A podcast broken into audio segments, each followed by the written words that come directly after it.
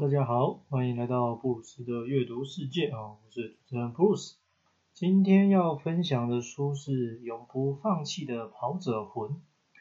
这本书我觉得蛮特别的哈，特别的点就是说，作者啊，他是用口述的方式，然后让其他人来书写。那这样的方式，你可能听到的时候觉得好像也还好，但我觉得这样的方式应该是通常有一些状况。可是这个作者的文笔，我觉得应该也蛮好的，所以为什么要用这样的方式出书，我就让我有一点好奇。真男人张家泽，第一次听到这名字的时候，必须说很有趣，哈，很中二，但我觉得他算是开启了台湾运动员很不一样的一页，就是说在你自己的名字前面加一些称号。当然，可能你在其他的运动项目，你都听过一些嘛，像是棒球啊、篮球哦、跆拳道、撞球等等。那作为一个跑者，有自己名号，然后尤其是跟这个战机没什么相关，我觉得这个算是很独特的存在啊。那你现在在网络上搜寻“真男人张家泽”，应该会出现非常非常多的相关内容了。但我还是想要透过这本书去分享哦，去介绍一下他。所以这本书适合什么样的人阅读呢？啊，当然首先还是说你想要多了解张家泽这个人呢。那这本书说是自传，应该也不为过。不过我更想推荐另外一种人阅读哦，就是说只要你是运运动员，其实都应该读读这本书。我就像前一集的预告，我有稍微的讲一下。就是张家泽先生的选手养成，是我目前觉得台湾最好这个养成的路线啊，就开始今天的分享了。说起来，这本书的出版其实在疫情前哦，时间在二零一八年三月，那到现在呢，其实又过了五年半，这段时间张家泽其实又有很多的不同，不过我觉得最让人佩服的还。是他在跑步这件事情上持续的努力着，那支持他下去的，可能就像这本书里面讲的，有兴趣的事情，你就会自己想要去做。我听起来其实很很很常见，就是说，但是你其实去接触很多学生运动员的话，我认为可以试着做一些调查，是又有多少人其实是抱着这样的心态在运动呢？啊，这个。之前有讲过嘛，再 再讲一次。哦，很多人都会说，业余运动员跟竞技运动员的模式就是不一样啦。那这时候就要说啦，张家泽又不是普通的业余运动员，他是有达标过奥运马拉松的选手，然后目前的成绩还是国内历届第二这样。那其实很久已经没有在国内的赛事看过他的身影。可是他每每一年只要有比赛的成绩，你放在国内说是名列前茅。然后有一件事我记得很扯，就是就是他某一年的全马成绩，然后当时过半马时的那个记录啊，放在当年度的话，应该是第一还是第二？也就是说，你一堆人在那边拼死拼活，专心的跑一个半马。还不到他全马成绩的区间表现，听起来很扯，对不对？哈，再分享一个哦，另外一个我没记错的话，每年都会有所谓的马拉松接力赛嘛，不管是在北海岸米兹诺，还是说台中等等，那接力赛基本上四十二点一九五公里，通常会分成八个人来跑。然后当时参加的这八个人呢，就是国内的成绩其实都是符合所谓的国手。那结果八个人的成绩加总都还不及他一个人跑全马的成绩。这时候只想说，难怪国手成绩还有分成国家级跟国际级。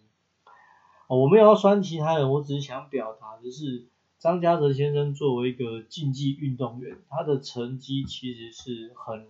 不简单的书本的第一章就直接破题啊！为什么这么想要分享关于张家泽？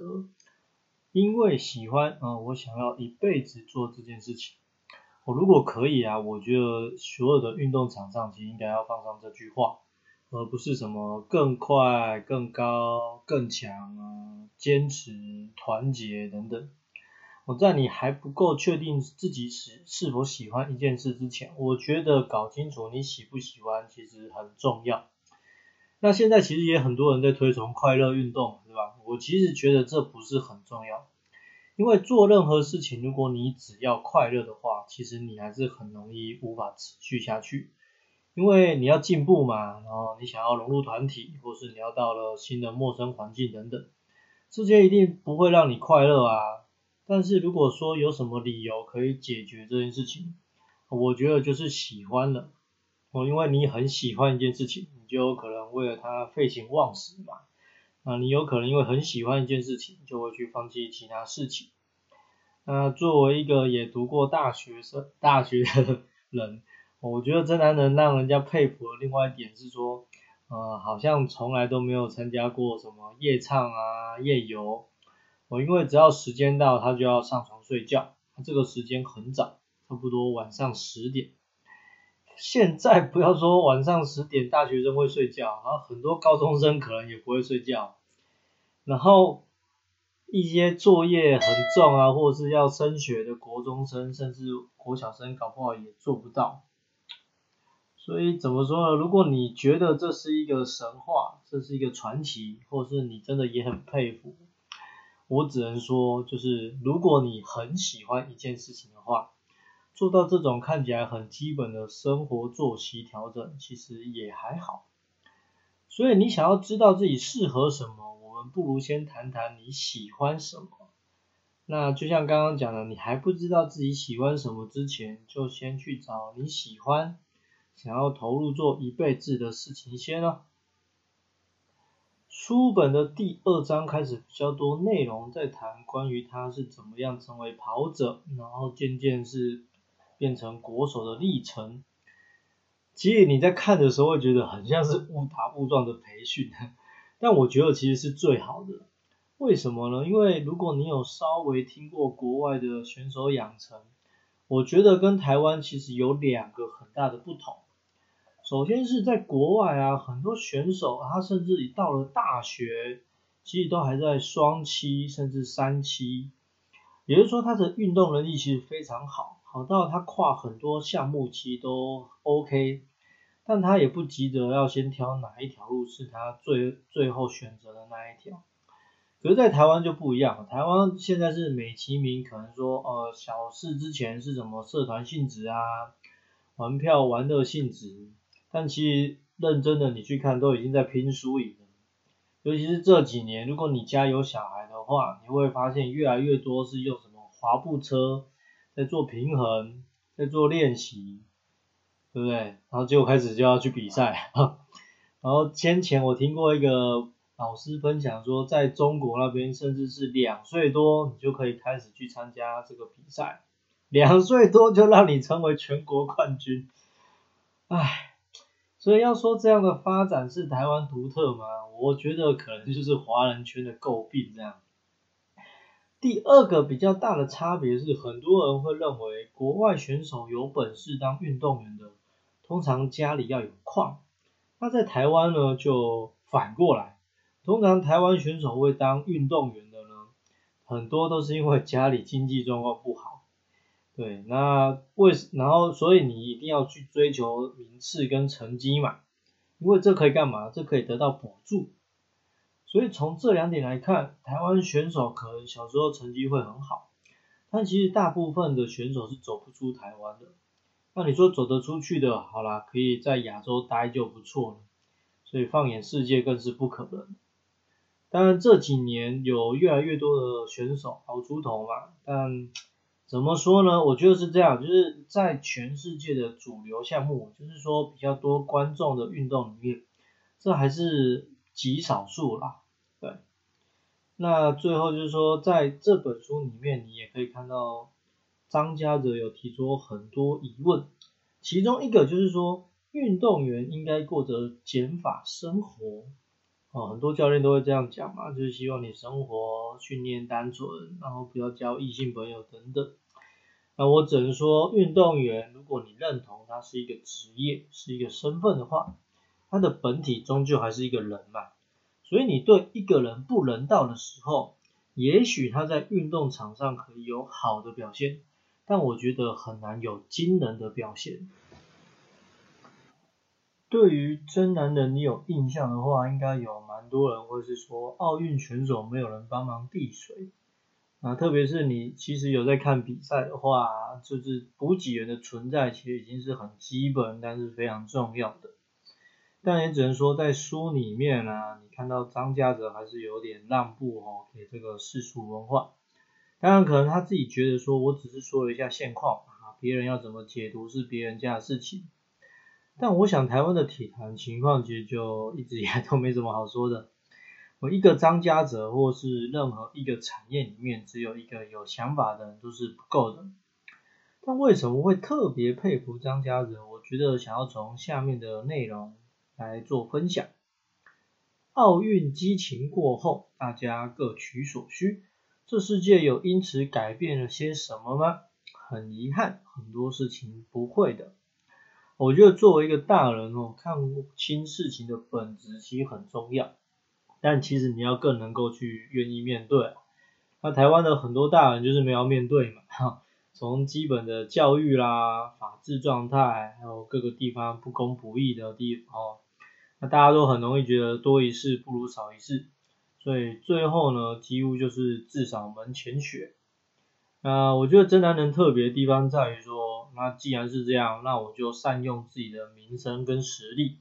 所以呢，他就创造了真男人文创商行嘛，或者是用顾问的模式去支援不同的形式，然后但是都是跟跑步，然后特别是运动相关的这样。那就运动员来说，你可能在电视或甚至网络广告都没有看过他代言些什么，但他真的是用比较没钱的方式，然后默默的在耕耘跟支持有需要的人。书里面提到一个故事，其实我记得当时看到的时候也是非常惊讶，就是他去参加国外一个半马上赛事赛事的时候呢，把自己的胫后肌肌腱跑断，这什么样的位置跟运动伤害啊？这还真是第一次听到。可是光听到只是断了就知道出大事了哦，因为听过太多就是你动了这个大手术之后要复健的故事。那其实很多选手其实基本上都是默默退出赛场。那在真男人身上有什么样的发展呢？哦，我觉得不要说谁出逃雄这，那真的要讲张家泽一定是名列前茅。那这跟受伤有什么关系呢？因为其实从他受伤之后，你就会看他的分享，就开始多了很多不同于这个其他运动员的附件内容。我就想问，一个普通人家的国手，到底是去哪边找到这么多工具跟资讯？哈，还是说这些东西其实都一直有在台湾存在着啊？可是他待在某个角落，比较不为人知。无所谓，反正我知道是，如果你想要多快速又方便吸收新的东西，那你追踪真男人的社交媒体就对了。那肌腱断掉之后，重回赛场上的他。就跟前面讲的，他可能在国内不出赛，但是他每一年的马拉松成绩可以几乎还是都是年度第一。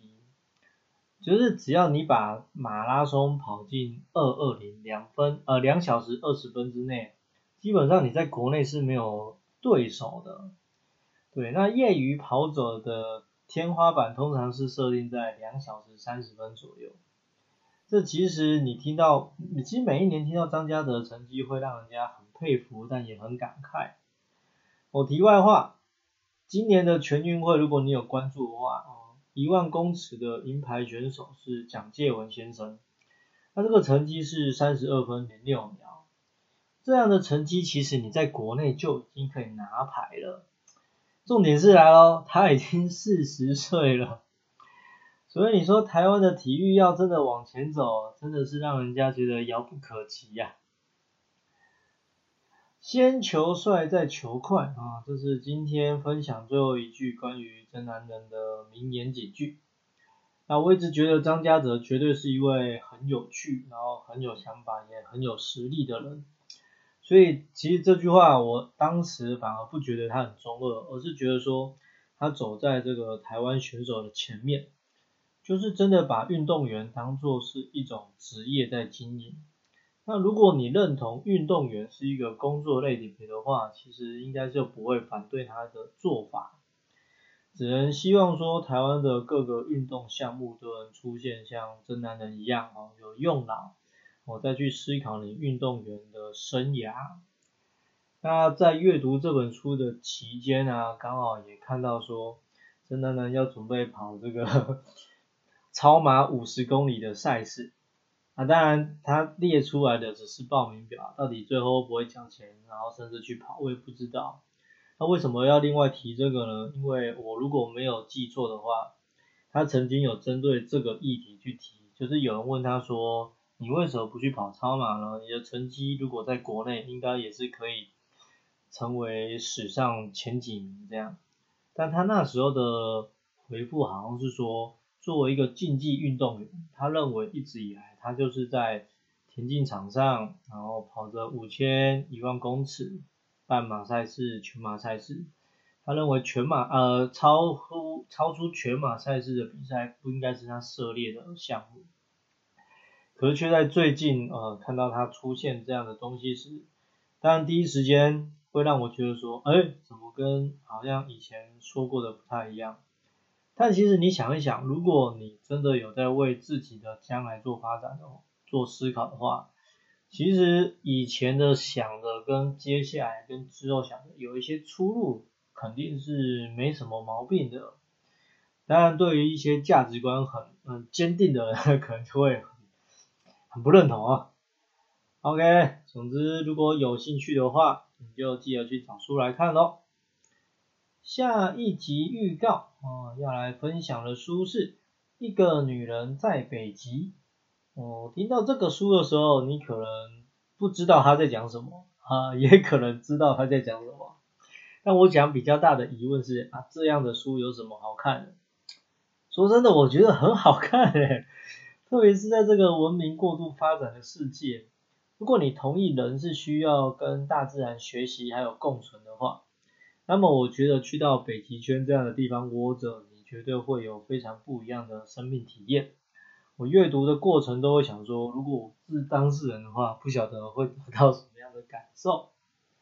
如果有兴趣的话，可以先去预约来看，或是等我来跟你聊聊。我是 Bruce，，下次见喽。